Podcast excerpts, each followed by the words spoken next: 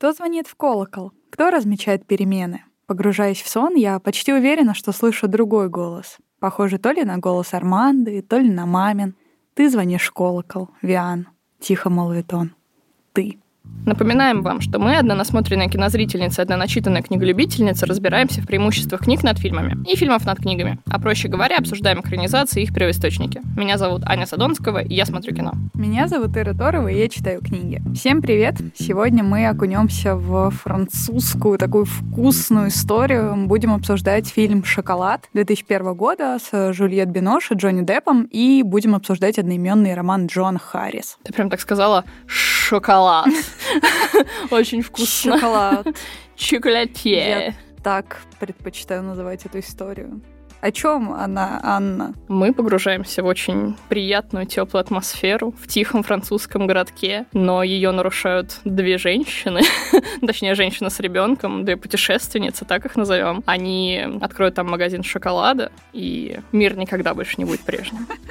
Да, именно так все складывается в романе. И что мне особенно нравится, это даже как бы не просто магазин шоколада, это шоколадное. Это немножко вообще Шоколадерия. Да, для меня, то есть это скорее место, где как бы не только продают шоколад, но еще и делают десерты и делают шоколад. Место, где ты сидишь и пьешь горячий шоколад. И вот это все прям так сладко, так вкусно. И действительно, наши героини своим прибытием практически изменят весь город. И это, кстати, не то, чего ты ожидаешь, когда читаешь синопсис, потому что это такая очень мелодраматичная, очень женственная история на первый взгляд, но на самом деле она не так проста. Ну давай разбираться, что там такого непростого.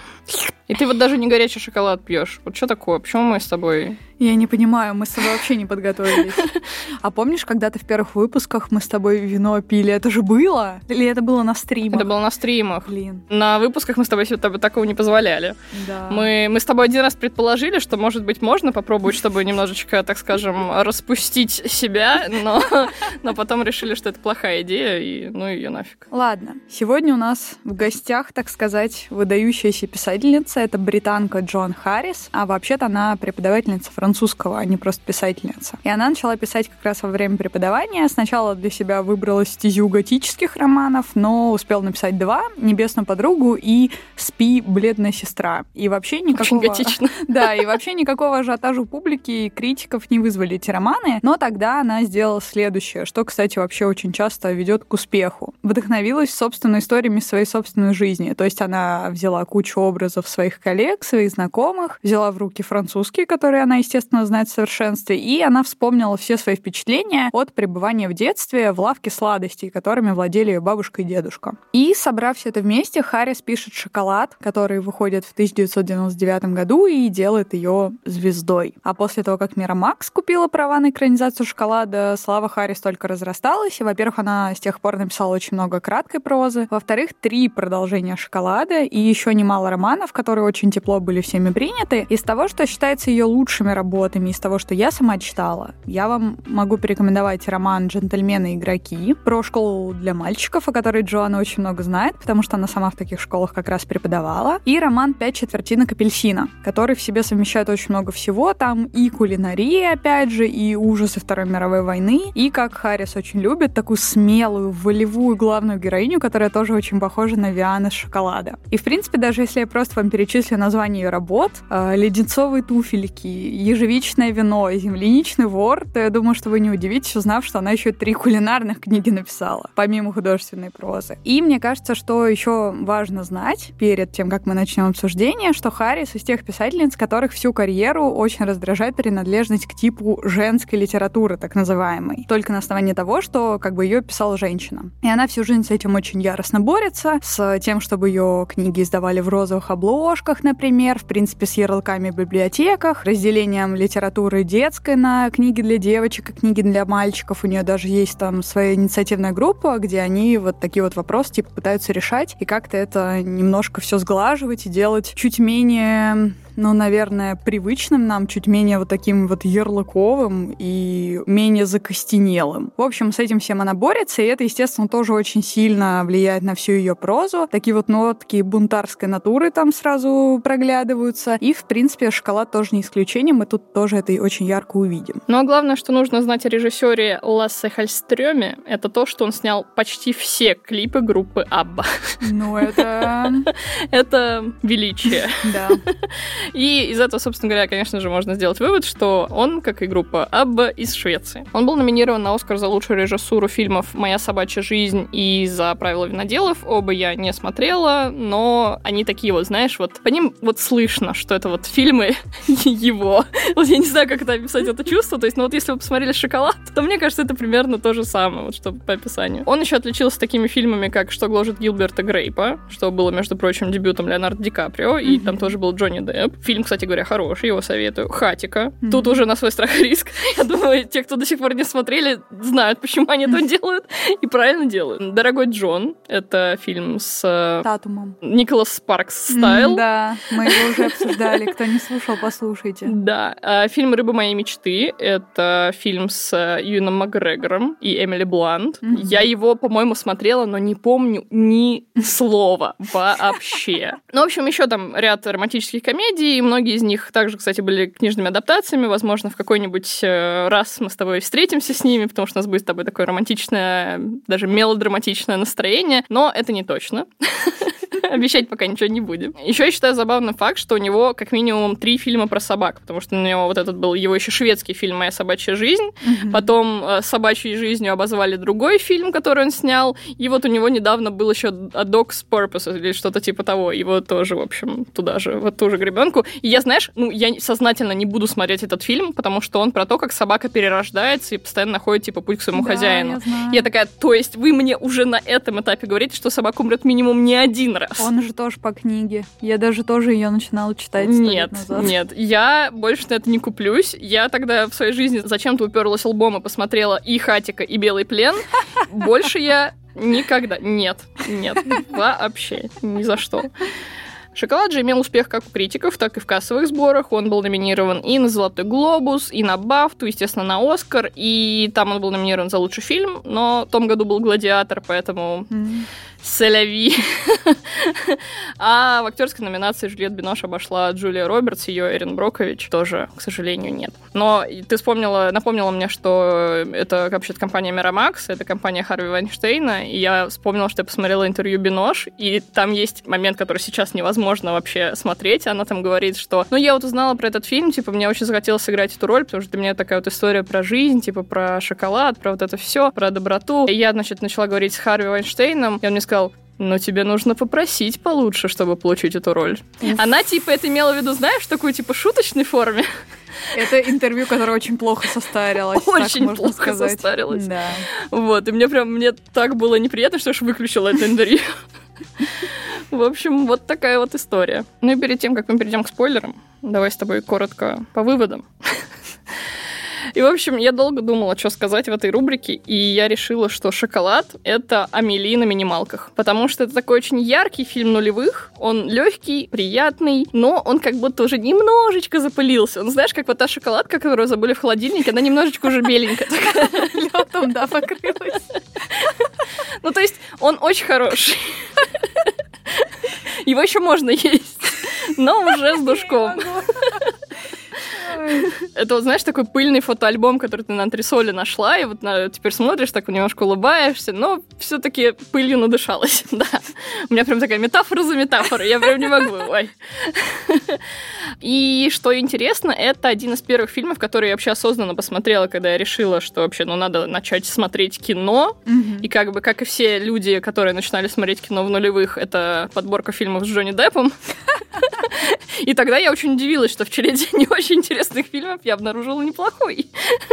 Вот. И мне очень было очень приятно вернуться в эту историю, потому что я тогда, я точно помню, что я смотрела на летних каникулах, и просто были мои какие-то отрывные ночи, когда просто до пяти утра смотрела непрерывно кино, и вот «Шоколад» был одним из них. Я считаю, что хоть и сегодняшнего дня и можно найти какие-то, наверное, недостатки в нем, но я этого делать не буду, мне не хочется. Ну, у меня все еще проще, на самом деле, по выводам. Я как раз из тех людей, которые очень любят вот эту женскую в кавычках литературу. А что ты в кавычках-то сразу? Ну, в смысле, что обычно это употребляют в таком немножко негативном ключе, свысока как будто смотрят на это все. Но вот честно, я, мы уже много раз обсуждали писательниц в наших выпусках. Я обожаю Патрицию Хайсмит, обожаю Дону Тарт, обожаю Мэри Рено, вообще одна из моих любимых самых писательниц. Обожаю Лену Ферранте, которую мы тоже уже обсуждали. И, в принципе, я, честно говоря, равно полюбила и Джон Харрис. Особенно после ее пяти четвертинок апельсина, когда читала ее, даже не знаю, какое количество лет назад, но довольно давно. И сложно не полюбить и шоколад тоже. В первую очередь, потому что он действительно такой супер таинственный, очень магический, такой очень вкусный. Ну, причем не вкусный не потому, что про сладости, а потому что он так вот прям выразительный, очень просто написан. Где-то, конечно, горьковато там бывает, а кое-где прям так правильно все хорошо, что даже вообще не подкопаться. И я как раз такой не очень люблю. Это не та книжка, которую прям вашу жизнь перевернет, как иногда бывает. Но мне кажется, что это книга, которая вам может дать необходимый пинок, если он вам нужен. Побудить каким-то действием, вдохновиться главной героиней. В определенные периоды жизни, мне кажется, нам всем такие книги нужны. Они очень теплые, очень удовлетворяющие. Да, пусть не хватает звезд с неба, но тем не менее, почему бы и нет? Несколько вечеров за таким провести очень приятно. Ты так это описала, что я вспомнила наш с тобой хит-выпуск по второй жизни Уве. Угу. И вот ты тоже вот говоришь, я прям вспоминаю, что это вот то, чем должна была быть его история. Вот такой теплый, жизнеутверждающий, милый. Ну, угу. простой вроде бы, но приятный. А вот нам с тобой она тогда не зашла, а вот шоколад — это вот исключение и противопоставление Уве. Здесь мы ненадолго прервем наше повествование. Напомним вам, что наш подкаст вы можете найти на всех доступных площадках. Это Яндекс Музыка, это ВКонтакте, Кастбокс, Apple. Пожалуйста, везде подписывайтесь на нас, ставьте нам лайки, звездочки, оставляйте отзывы, оставляйте комментарии. Это нам очень помогает и в целом нас очень радует. Не забывайте обязательно подписываться на наш телеграм-канал, если вы хотите узнать о выпусков, о каких тематических новостях или рецензиях, которые мы там пишем. Наш телеграм-канал называется также по мотивам, и ссылочки вы найдете в описании. И еще не забывайте про Boosty. Вы там нас можете материально поддерживать, если хотите. Там иногда бывают уникальные выпуски. Туда мы выкладываем наши основные выпуски раньше, чем на все остальные площадки, так что вы можете их одними из первых послушать. Ну и вообще мы там стараемся обсуждать что-то вовне подкаста, в принципе, какие-то экранизации, адаптации, книги и сериалы. Ну, еще мы туда иногда выкладываем аудиоверсии крутых сказочек, так что можете тоже присоединяться и слушать вместе с нами. Ну, а мы с тобой... Как интересно будет «Поехали» на французском? Ну, неважно. Ну, короче, «Bon voyage» и... «Bon voyage» и «C'est la vie» багет. «Bon voyage» славяне. Ой, поехали. Поехали шоколаде есть одна очень клевая отличительная черта. Это то, что у фильма есть, знаешь, такой неосязаемый теплый флер. Вот ты смотришь на все элементы в кадре, ты слушаешь вот этот изумительный саундтрек, а он действительно офигенный. В воздухе в этот момент на экране вот будто вот ты можешь что вот руку засунуть и вот быть в шоколаде. Я не знаю, как это описать по-другому, потому что вот он весь заполнен какой-то такой густой энергией. Кажется, что вот еще чуть-чуть, еще чуть-чуть, вот ты будешь на этой маленькой улочке, будешь вдыхать аромат этих мягких французских булок, и будешь пить горячий шоколад с перчиком в этой вот кафетерии, шоколатерии. И вот эта атмосфера для меня прям визитная карточка фильма, и это послевкусие со мной было много-много лет спустя, и вот я сейчас прям в него вернулась, как будто бы вот всех этих лет не было вообще. А меня вот удивляет, что при синопсисе книги, и при синопсисе фильма, и при таком очень постере фильма, который мне, честно говоря, совершенно не нравится, где Жюльет Бинош кормит, типа Джонни Деппа шоколадочкой, ну, то есть это тот фильм, который я на самом деле по своему желанию могла бы даже и не посмотреть из-за этого всего. Он бы меня Слушай, оттолкнул. да, Джонни Депп, мне вообще кажется, что это, знаешь, вот у них такой каст в фильме, а они, блин, Джонни Деппом будто промоутятся. И он там сбоку припеку, типа, вообще там ненужный на самом деле чувак. Вот именно так. И при этом, что самое для меня офигенное, то, что на самом деле книга, вот для меня лично, она на самом деле вообще о переменах. Не то, чтобы как бы все перемены она в жизни несут обязательно что-то хорошее и славное, но вот там даже погода, когда Виан приезжает в этот городок, она такая мартовская, вот знаете, она такая ветреная, еще пока да холодная, но вот там уже есть что-то такое вот обещающее нам какое-то весеннее тепло, и потом лето настанет, и все будет так прям хорошо, и все это как-то очень освежает. И, конечно же, сама Виана, ее дочка тоже, они тоже не могут как будто не вдохновлять на какие-то свершения нас всех. Ну, тех, кто читает или смотрит фильм в том числе, ну или хотя бы даже на то, чтобы просто приготовить дома какую-нибудь такую же вкусняху, которую готовит она, или там, не знаю, брать дома, знаете, вот открыть окна, включить музыку, или, может быть, кому-то помочь, может быть, даже какому-то незнакомцу, потому что они сами такие люди, что с них как-то неосознанно хочется пример брать. Так я сказала про уборку, я такая, нет. Про готовку еще, да, потому что действительно вкусняшки, но браться не, не, не, фигня какая-то. Но а про перемены я бы сказала, что, наверное, для меня фильм не столько про них самих, сколько про причины этих перемен, потому что нам рассказывают о том, как вот почему Вен искала себя в жизни, то есть вот что ее двигало постоянно и куда она бежала, вот mm-hmm. как-то про это. Потому что вот она с виду держит вообще свою жизнь в руках, вроде она и распоряжается ей как хочет, путешествует по вообще мгновению руки, хочет шоколад э, начинает делать, хочет, не знаю, к детям пристает, в общем, что она там только не делает. И она кажется, что не поддается никакому влиянию снаружи, ну, на первый взгляд, а в отличие от жителей, например, городка самого. Но все равно оказывается, что вот у нее есть какие-то потаенные демоны, что есть силы, которые выше нее оказываются, mm-hmm. и они заставляют ее вести себя таким образом. То есть это всегда оказывается, что это не ее воля была все это время. Меня вот это поражает в ее героине, потому что она одновременно такая сильная и одновременно очень ранимая. Mm-hmm.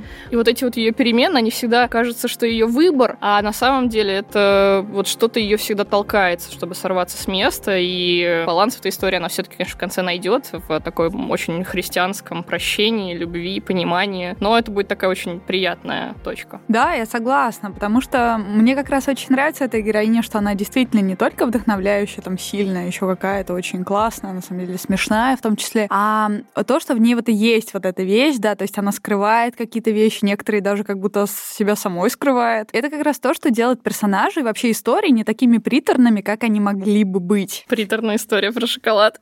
Да. И история вот эта ее матери совершенно э, какая-то страшная на самом деле история и вообще секрет того, что она была жертвой похищения, а не биологической дочерью своей матери. И вот эта мистическая, магическая часть, где она там то раскладывает карты, то какие-то ритуалы, то какие-то духи, то что-то, в общем, ее такое вот гонит и преследует в том числе. И все ее сожаления о том, что она вот такую кочевую жизнь ведет и вела ее со своей матерью в том числе. И мне нравится даже то, что, собственно, с героем Депа в книге она провела только одну ночь ради того, чтобы забеременеть, потому что ей там, ну, условно говоря, какие-то какие-то потусторонние силы, с которыми она иногда общается, они ей это, ну, подсказывают или как-то указывают конкретно на него. Чего? И... Да. И это что-то такое тоже странное, что как бы выбивается, в общем, из этого образа, и это все добавляет так много слоев и делает героиню такой таинственной, и в итоге привязывает к ней еще больше. Именно вот из-за того, что у нее есть вот эти все время какие-то скелеты в шкафу, какие-то подводные камни, что-то вот там как будто немножко не в порядке у нее. Я сделаю вид, что я забыла, что ты сказала про духов, потому что в фильме для меня это было, ну, совершенно другой, конечно, вайп. Но да, конечно же, присутствует этот магическая какая-то история, она такая заманчивая про вот эти наследованные рецепты, какие-то у нее есть ритуалы. Вот этот воображаемый друг э, в фильме это кенгуру, в книге, насколько я знаю, кролик, mm-hmm. вот этой дочери ее пантуф.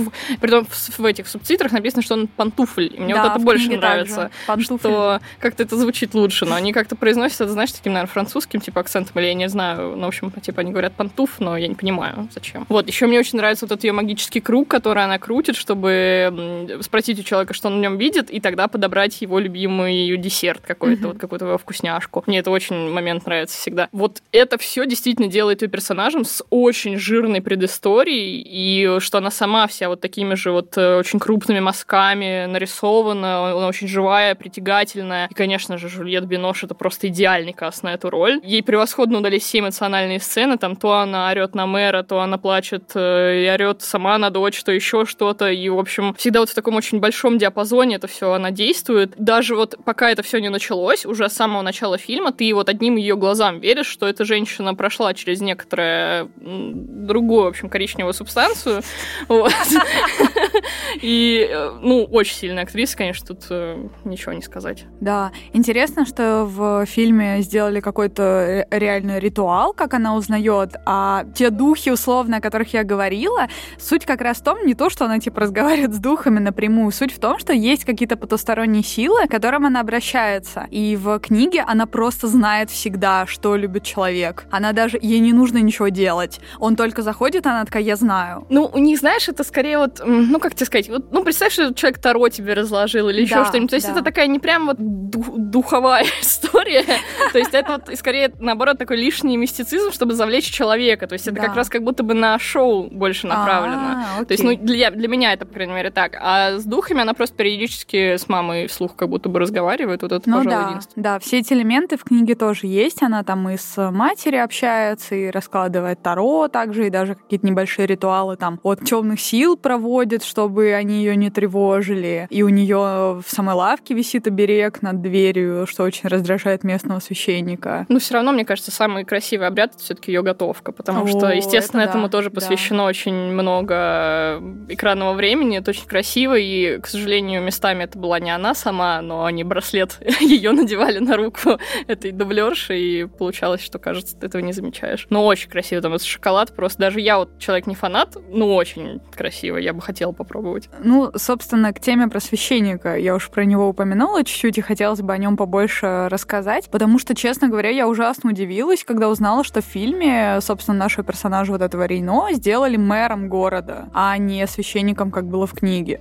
И это для меня совершенно как будто историю в другую сторону повернуло, потому что в книге мне как раз понравилось, что вот есть социальное неодобрение Виан, скажем так, да, ее лавки и вообще той смуты, которую она в городе начала, это одно. Но вот религиозные темы, которые здесь во все это примешаны, которыми священник сам себя убеждает в своей правоте, вот это уже нечто другое, это даже чуть поинтересней. Хотя он, конечно, очень сильно похож на литературных священников, которых мы, в принципе, все знаем, да, которые вот столкнулись с каким-то искушением, и они не знают, что с этим делать. Того же Фрола из собора Парижской Богоматери или из мультика «Горбун из Нотр-Дама», если он вам больше нравится, там тоже очень яркий образ у Фрола. И мне нравится, что Рейно хочет как бы любви горожан всегда, безусловной. Но он все время путает вот эту любовь со страхом и со слепым поклонением религиозным. И ему в итоге очень горько видеть, как любовь завоевывает вот эта Виан, которая как бы выскочка, которая чужестранка, которая приехала и просто вообще начала какую-то совершенно э, еретическую вещь делать в городе. И как бы совершенно греховными способами с помощью магии, с помощью шоколада завоевывать сердца людей. Так, ну у меня тут здесь много тебе ответов сразу, я держалась. Ну, во-первых, на мой взгляд, очень хорошо, что они сделали его мэром. Потому что Альфред Малин, конечно, мог бы быть и священником, но мэр у него получился такой, знаешь, более какой-то дьявольски бюрократичный, а вместе с тем верующий. То есть тема религии и веры никуда из этого не ушла, А. потому что в этом городе, так как он граф местный, он еще обладает таким авторитетом, что он даже на местного вот этого маленького молодого священника давит. Он его заставляет речи с ним согласовывать и практически ему пишет дословно их уже сам. И через него тоже наускивает как раз людей против Виен. Это какая-то, знаешь, ну для меня даже на- наоборот дополнительная черта. Это как будто его на уровень выше поднимает, и Мгм. в этом есть какой-то тоже очень его шарм. Он такой, знаешь, получается местный кукловод, который вот кроме того, что я уже описала, он еще там туда зайдет, тому на ушко нашепнет что-нибудь, сюда зайдет такой. Вы знали, что это Виен?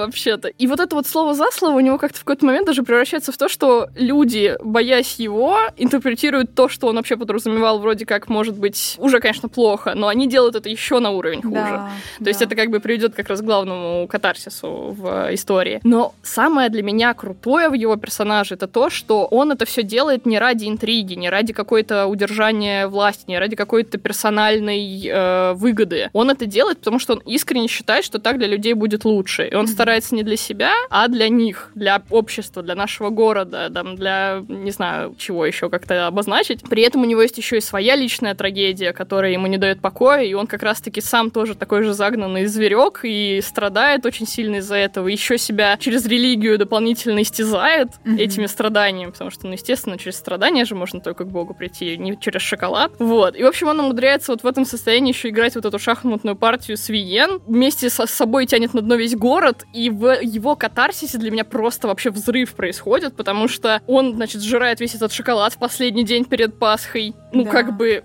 для его персонажа это просто вот, ну, край, конец. И буквально тут же Виен просто с первого же взгляда все про него понимает и прощает его мгновенно, абсолютно искренне. У меня прям всегда аж сердце сжимается на этой сцене. Не могу. Мне так нравится, что они показывают, что она понимает, что он, у него тоже куча внутренней борьбы, что как у нее, у нее самой. Вот выход им противостояния, оказывается, у них есть общее. Кстати, прикольный факт, что в этой сцене это был его последний съемочный день, его специально поставили, чтобы вдруг ему плохо станет. Ну, ему плохо не стало, но он в момент подавился шоколадом очень сильно, и он, не выходя из образа, его там откашливал.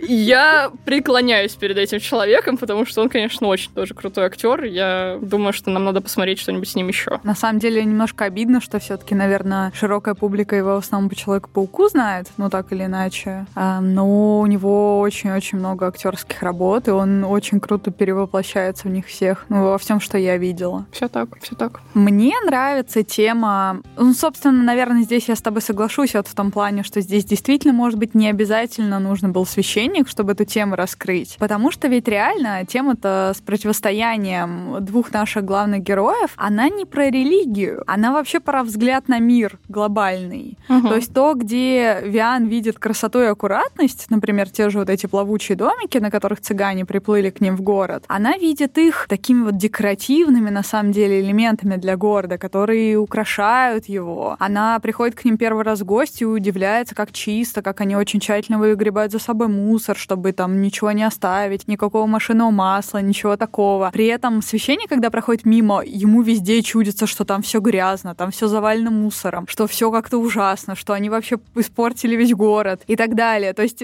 они видят абсолютно одно и то же, просто сила предубеждения вот одного из них настолько сильна, что он просто не может видеть это как-то в другом свете. И несмотря на то, что он человек-то на самом деле не глупый, и на самом деле мы нам там показывают, что он все понимает, довольно ясно видит многие вещи, вещи. Но вот его религиозные цели, ну и личностные, конечно, тоже, они так важны, что они ему правильную интерпретацию событий вообще застилают иногда. И он не может с собой справиться. Мне это напомнило, очень был смешной бит в одной русской комедии. Я даже не уверена, что я ее сама смотрела. Мне кажется, это какой-то был обзор бэткомедия, на что ли, супер древний. Короче, там есть такой, э, как эпизодик небольшой, скетчевый, где женщина приезжает за своей дочерью на вечеринку за подростком. И она идет идет, и там ночь, все эти подростки какие-то наркоманы, в общем, все ужасно. И она идет, озирается, такая, проститутки, наркоманы. А потом тебе резко показывают, как это выглядит на самом деле, что там день, все жарят шашлыки, все такие, знаешь, веселые.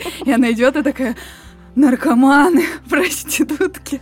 вот это мне прям очень напомнило. Ну, ты помнишь в начале всех страхов Бо тоже, когда он там идет да, по улице, ему мерещится да, просто да, какой-то да, да. вот то же самое, да. Вот это вот мне прям очень сильно напомнило. Ну и, собственно, ровно так же, как вот предубеждение есть у священника, также есть, на самом деле, предубеждения разные у Виан тоже. Ее главный враг, которого она сама как бы называет человек в черном, это олицетворение как бы священника, который в детстве хотел забрать ее матери, убеждая ее, что девочке будет лучше, я знаю там хороший приют, куда вы ее отдадите, и вообще зачем вы на себя это берете. И я думаю, что там линия, там как бы нам не рассказывают все на самом деле, но у меня было ощущение, что мать ее попыталась священнику исповедаться о том, что она украла ребенка. И это и вызвало такую реакцию, и там это все рассказывается как бы с позиции маленькой Виан, где она еще ребенок и много чего не понимает, но я вот это так для себя додумала. И Виан с самого детства очень боится боится вот этого образа, потому что это образ, ну, раз, разлучения с матерью, что как бы самое страшное для нее было в детстве. Этот образ настолько сильный, что он даже вот на священника в этом городе тоже распространяется. Она с ним в итоге не может, на самом деле, нормально большую часть времени взаимодействовать. Она, конечно, пытается себя убедить, что ничего страшного не произойдет, что не выгонит она из города, что не отнимет он дочь и так далее, и так далее. Но все равно вот что-то в ней настолько глубоко сидит, что она с этим все равно не может справиться. Она прям его по-настоящему боится до ужаса. Ну вот этой всей линии вообще в фильме нету, то есть нам, конечно, рассказывают про ее предысторию, но она немножко другая, то есть там просто, в принципе, про то, что вообще у нее мать, типа, из Латинской Америки, типа, mm-hmm. оттуда она из Перу все эти рецепты взяла, или из Мексики, я, к сожалению, не помню точно откуда, но, в общем, типа, вот этот перец как раз, это все тамошние истории. То, что она ее там кто-то где-то воровала, потом еще забирал у нее, этого я не припомню, честно говоря. Но, как бы, ладно, не будем с тобой погружаться вот в это сравнение, как обычно мы это не делаем.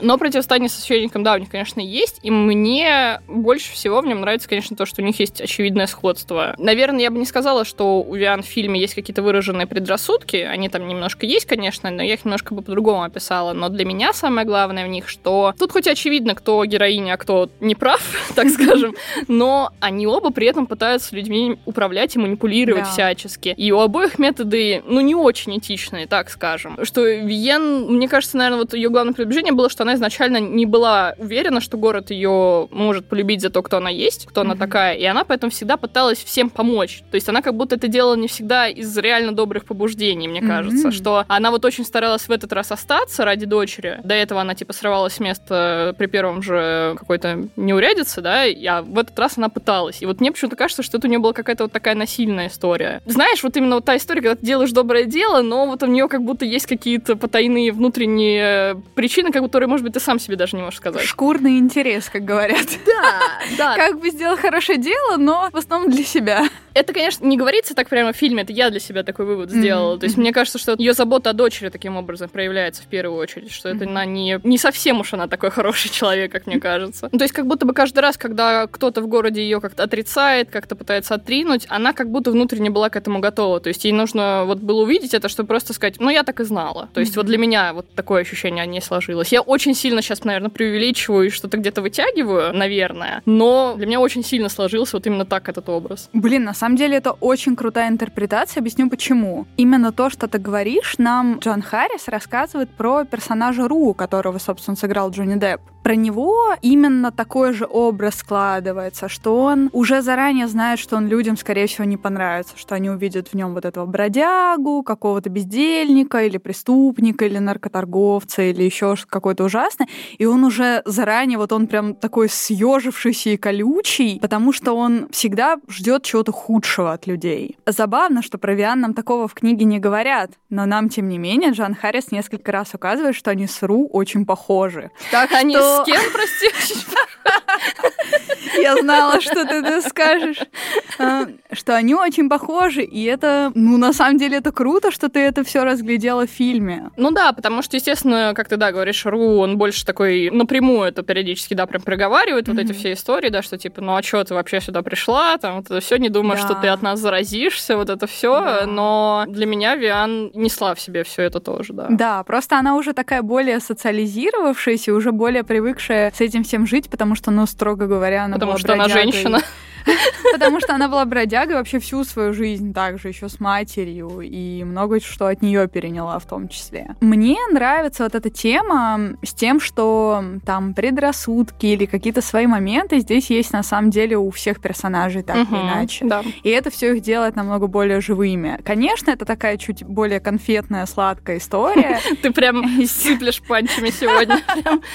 А, вот. Но, тем не менее, все-таки вот этот элемент какой какой-то правдоподобности в том, что у каждого есть своя страна, там другая, у каждой черты, наверное, человеческой есть плохая и хорошая сторона. У нас, например, здесь героиня Арманда, да, старая ведьма, так скажем, и в прямом, и в переносном смысле, которая враждует со своей чопорной, религиозной очень дочерью, но при этом обожающая совершенно своего внука. И если вот перенести такой сюжет на реальность, ты, конечно, понимаешь, что на самом деле Арманда очень классная, офигенная, она так всем нравится. Но, блин, я не могу сказать, что я такому человеку сочувствую почувствовала бы в жизни. Потому что, да, она, конечно, на самом деле неплохая женщина, но она абсолютно так же не хочет идти навстречу дочери, она такая же грубая, она такая же упертая, как она. И в том, как вот эти взаимоотношения прописаны, мне тоже очень видится вот эта жизненность. То есть ты невольно начинаешь задумываться, а в каких вопросах вот ты, например, настолько зашорен, да, что не видишь какой-то реальной картины у себя перед глазами, или там не можешь где-то через себя переступить, где-то не можешь другого понять и услышать. И мне всегда очень нравится, когда в литературе вот именно так прописаны персонажи, очень неоднозначно. Не то, что с какой-то серой моралью, а просто прописано, ну, так, как будто это действительно люди со своими проблемами, со своими загонами. В фильме Армандо играет великолепная Джуди Денч.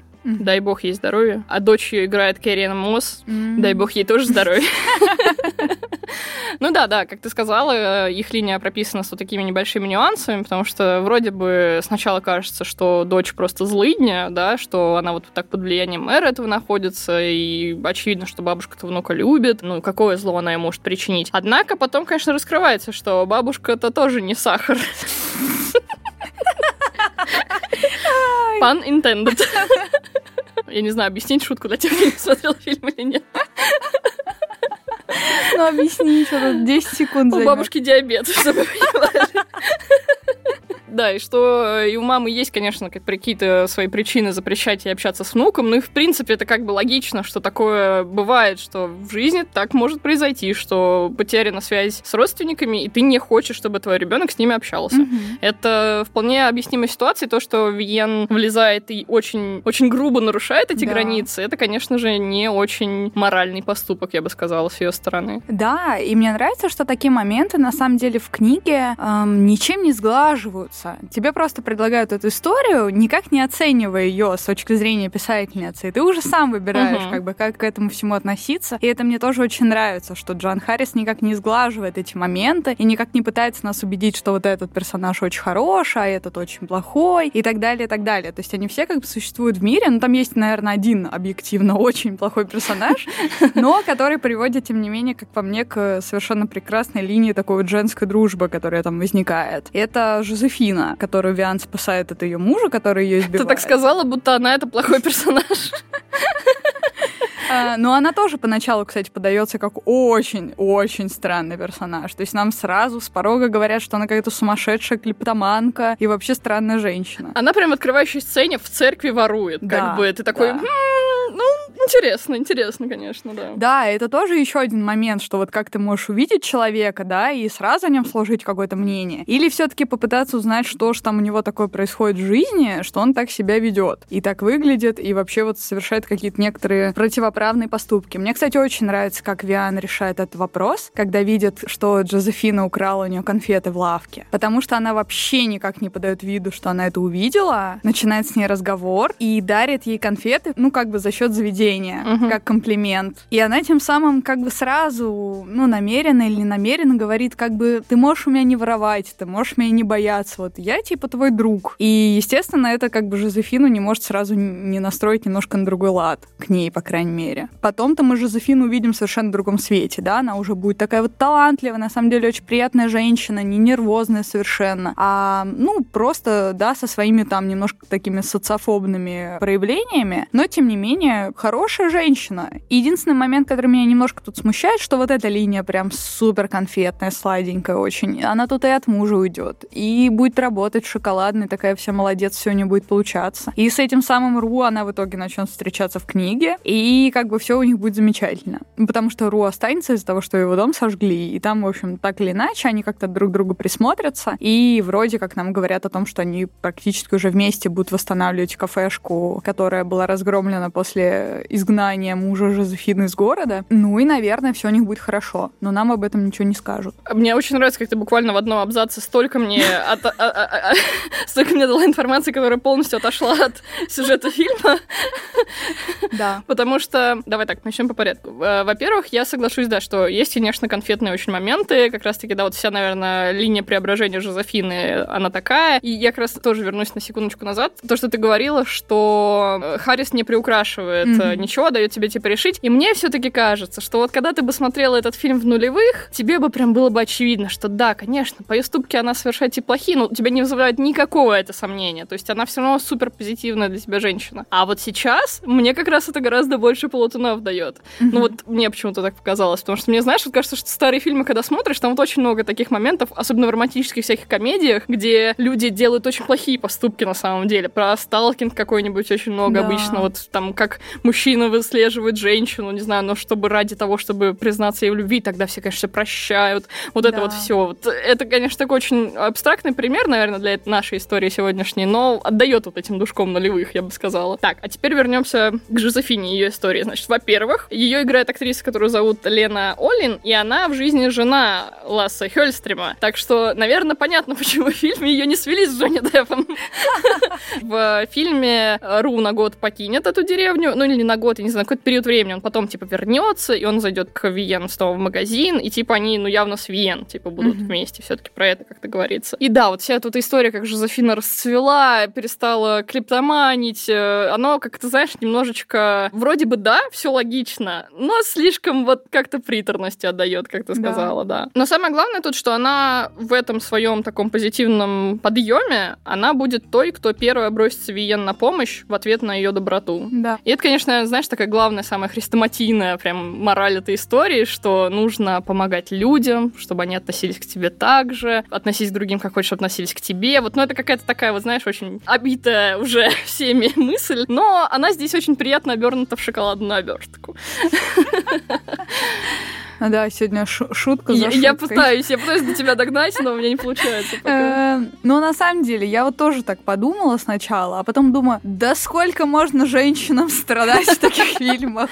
Дайте уже хотя бы одной нормальную концовку. Слушай, там вообще все странно. Я так радовалась, что она не вернулась к мужу, потому что я в какой-то момент ожидала, что все-таки я что-то забыла, и она к нему вернется. Я очень рада, что его изгнали. Мне, кстати, очень нравится, что реально, что мэр не ожидал, что муж ее сделает такой поступок, что он подожжет вот все там да. у цыган такой, я, конечно, сказал, что у нас проблемы разобраться, но это я не это имел в виду, ты че вообще шалел? Да. Это очень крутой момент. Мне тоже очень нравится вот эта черта в Рейно, именно то, что, да, он там не хочет никакого добра, той же Виан. Он хочет все сохранить, как было, чтобы она уехала, там не вмешивалась в их вот этот быт налаженный. И он, правда, считает, что он прав, а, но при этом он никогда не хочет никаких э, вот таких вот крайних мер. Он не хочет этих поджогов, он не хочет, э, чтобы люди сбивали своих жен в его приходе. То есть он действительно против этого всего uh-huh, выступает. Uh-huh. И как бы это тоже дает ну такое двойное дно этому персонажу, потому что он действительно иногда ведет себя как злодей, но потом его показывают опять с такой более человечной стороны. Ты такой, блин, ну нет, вроде и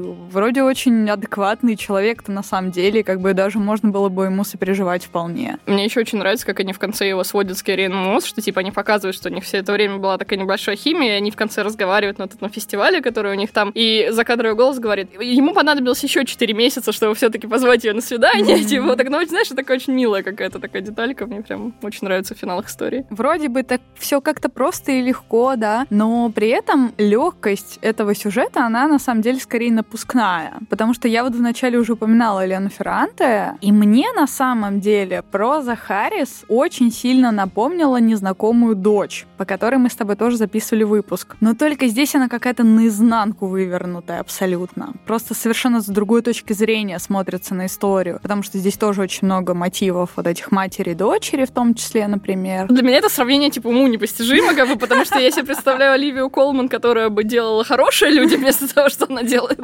там.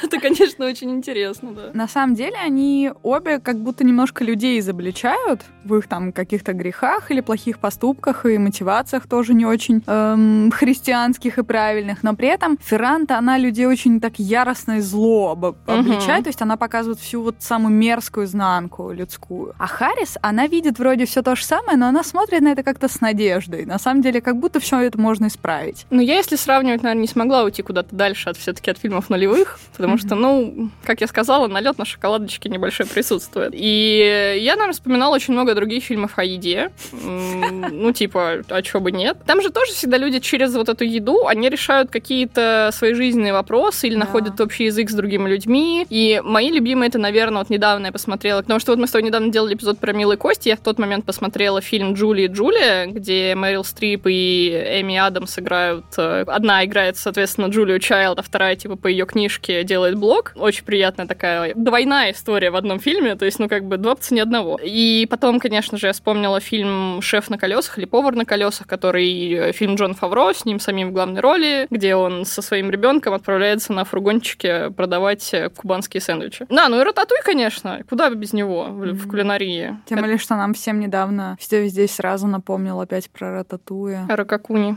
Да. Тоже семейная история про любовь. Я уверена, что тебе очень сильно понравился бы роман «Пять четвертинок апельсина». Сто процентов. Он весь про еду, это просто это даже чуть более про еду, чем шоколад. Я, знаешь, э, недавно поймался на крамольной мысли, что если вы еще не знаете, то с момента, наверное, как мы начали подкаст, мне кажется, я не читала ни одной книги художественной, ну, по моим ощущениям, плюс-минус. А, ну не, вру, мы с тобой пытались, э, этот же книжный клуб, там я чуть-чуть читала. Ну, это все было типа так, мелочи, вот. Но смысл в том, что я почти не читаю. И я недавно поймала себя на мысли, что я хочу что-нибудь почитать. Да. Вот сейчас уйдем в отпуск. Может быть, надо ну, какой-нибудь маленький рассказик хотя бы. прочитать. Он такой легенький и такие приятненькие в целом. Ну, я рассказывала в прошлом выпуске, если кто-то дослушал до конца, что я послушала, постаралась послушать аудиокнигу «Шоколад». Дослушала до момента, где дядька разговаривает про свою старую собаку, заплакала и выключила его. И мне кажется, что с книгой мне будет так же. Мне надо что-то подобрее, я не могу так. Ну, возможно. Тогда пять четвертинок апельсина не подходит. Ну вот да, ты там сказала, что там Вторая мировая. Я такая, «Хм». Да, там история про то, как женщина находит дневник своей матери, который одновременно является ее же кулинарной книгой. И поэтому там вот это перемежается все как бы реальная история, ее воспоминания, и то, как уже в настоящем по ее книге ее дочь хочет э, открыть, ну, как бы свое там кафе или ресторан, и она, в общем, это все вот начинает готовить и заодно читать и вдохновляться историей жизни своей матери, которую она практически и не знала. Это довольно интересно, потому что Харрис никак не может вот отпустить какие-то такие темы, которые, казалось бы, в такой литературе не всегда кажутся даже какими-то уместными, да, вот эта вся тема про ксенофобию оголтелую совершенно, которая, на мой взгляд, одна из очень важных тем шоколада, например, да, вот вообще наш страх всего нового, какого-то необычного, и то, что мы отторгаем это, даже еще не разобравшись вообще, что это такое, вот что-то новое, это всегда очень страшно. Вот в этом плане для меня здесь, наверное, самым ужасным было лицемерие Рейно, потому что он знает, как ужасно его прихожанин обращается со своей женой, но при этом он, тем не менее, хочет, чтобы она вернулась в семью, потому что это просто восстановит все, как было. Ничего не напоминает, да? Да, для меня вообще в жизни нет страшнее фразы, чем «не трогай, типа, а то развалится». Это для меня прям всегда такой красный флаг невероятный, который меня ужасно злит, потому что если что-то может развалиться от одного тычка, значит, это что-то было совершенно трухлявым. И это не нужно сохранять, потому что столпы мироздания, того, что ты на них подул, они не упадут. И мне, конечно же, хотелось бы жить в той истории, где вот так же, как в шоколаде, очень неизбежно все равно будут происходить изменения, и где одни убеждения будут все время сменяться другими, и где вот эта застойная вода вот этой вот речки, где стояли цыгане, она опять как бы потечет дальше. И, естественно, где эмпатия тоже просто так пропадать не будет, а будет все-таки приводить к какому-то позитивному разрешению проблем. Ну, в принципе, что наших, что чужих тоже. И вот мне вот этого бы так хотелось, что в этом плане я с Харрис абсолютно согласна, потому что роман, он на самом деле именно об этом. Да, он бы про то, как раздвинуть рамки, как вот эти все какие-то шоры с себя снять, угу. привычки поменять, э, чтобы вот эти все предрассудки какие-то развеять, э, консерватизм извести из себя. Там, конечно, да, фильм завершается вот этой очень классной проповедью священника, который наконец-то в первый раз может говорить свободно, как он хотел всегда. Он говорит про любовь, про принятие. И мне вот очень нравится, что в религии все-таки есть место вот этой истинной какой-то христианской ценности, про да. принятие любых людей, про любовь ко всем без каких-то критериев. И в этом для меня очень большая сила этой истории, и очень сильно отзывается, особенно сейчас. Знаешь, мне кажется, в чем самый интересный элемент катарсиса финального, который претерпевает Рейно, когда жирает всю витрину? В том, что он наконец-то дал себе волю первый раз попробовать сделать то, что он на самом деле очень хотел. Это очень тоже важная история в жизни. Это очень приятно делать. Да. Когда ты всю жизнь себя сам держал в ежовых рукавицах, а оказывается, это было делать не обязательно. Всем бы нам, конечно, здесь получить промокод, который нам никак не придется в рекламу. А, но однажды. Однажды. А мы на этом будем завершать сегодняшний эпизод. Мы неминуемо движемся к финалу сезона, который будет уже следующим эпизодом. Мы поговорим про величие, про фильм «Прибытие» Дэни Вильнева и его первоисточник э, «История твоей жизни» Тадачана. Мы вам пока не будем даже спойлерить, как мы любим эту историю. Но мы настолько ее любим, что мы даже припасли для вас сюрприз. И к нам в следующем эпизоде впервые придут в гости. Пока будем держать в тайне. Это, по-моему, очень иронично, что в эпизоде, который будет называться «Прибытие», к нам прибудет гость. Блин, надо было делать э, выпуск по вот этому ужасному какому-то какой-то антиутопии, который называется тоже «Гости». Но мы, конечно же, будем гораздо лучше. Поэтому напоследок, конечно же, еще раз напомним, что наш подкаст вы можете найти на всех доступных площадках. Это на Яндекс Музыке, на Кастбоксе, в Apple Podcasts. Вконтакте мы, наверное, скоро довыложим все-таки все выпуски, которые тогда с этим глюком не вышли. В общем, подписывайтесь, пожалуйста, ставьте нам звездочки, лайки, оставляйте комментарии, отзывы. Обожаем просто невозможно, как обожаем читать ваши комментарии. Спасибо вам большое за них. Пожалуйста, не забывайте также подписываться на наш телеграм-канал по мотивам, одноименный или очень легко найти. Мы там постим всякие новости, шуточки, анонсы выпусков, вы их никогда не пропустите. И, конечно же, пожалуйста, не забывайте про наш Boosty. Вы там нам можете сказать материальное спасибо, поддержать нас, монеточкой небольшой. Выход наших выпусков там происходит на два дня раньше, практически всегда, с небольшими задержками. Приносим извинения перед нашими многоуважаемыми бустерами за них. Мы там еще иногда выкладываем всякие приколюхи тоже дополнительные, которые вы больше нигде не найдете. В общем, мы такие вот классные. Ждем вас всегда Дайте с нами. денег. Дайте денег. Спасибо вам большое, что вы нас слушаете. Всем пока. Пока.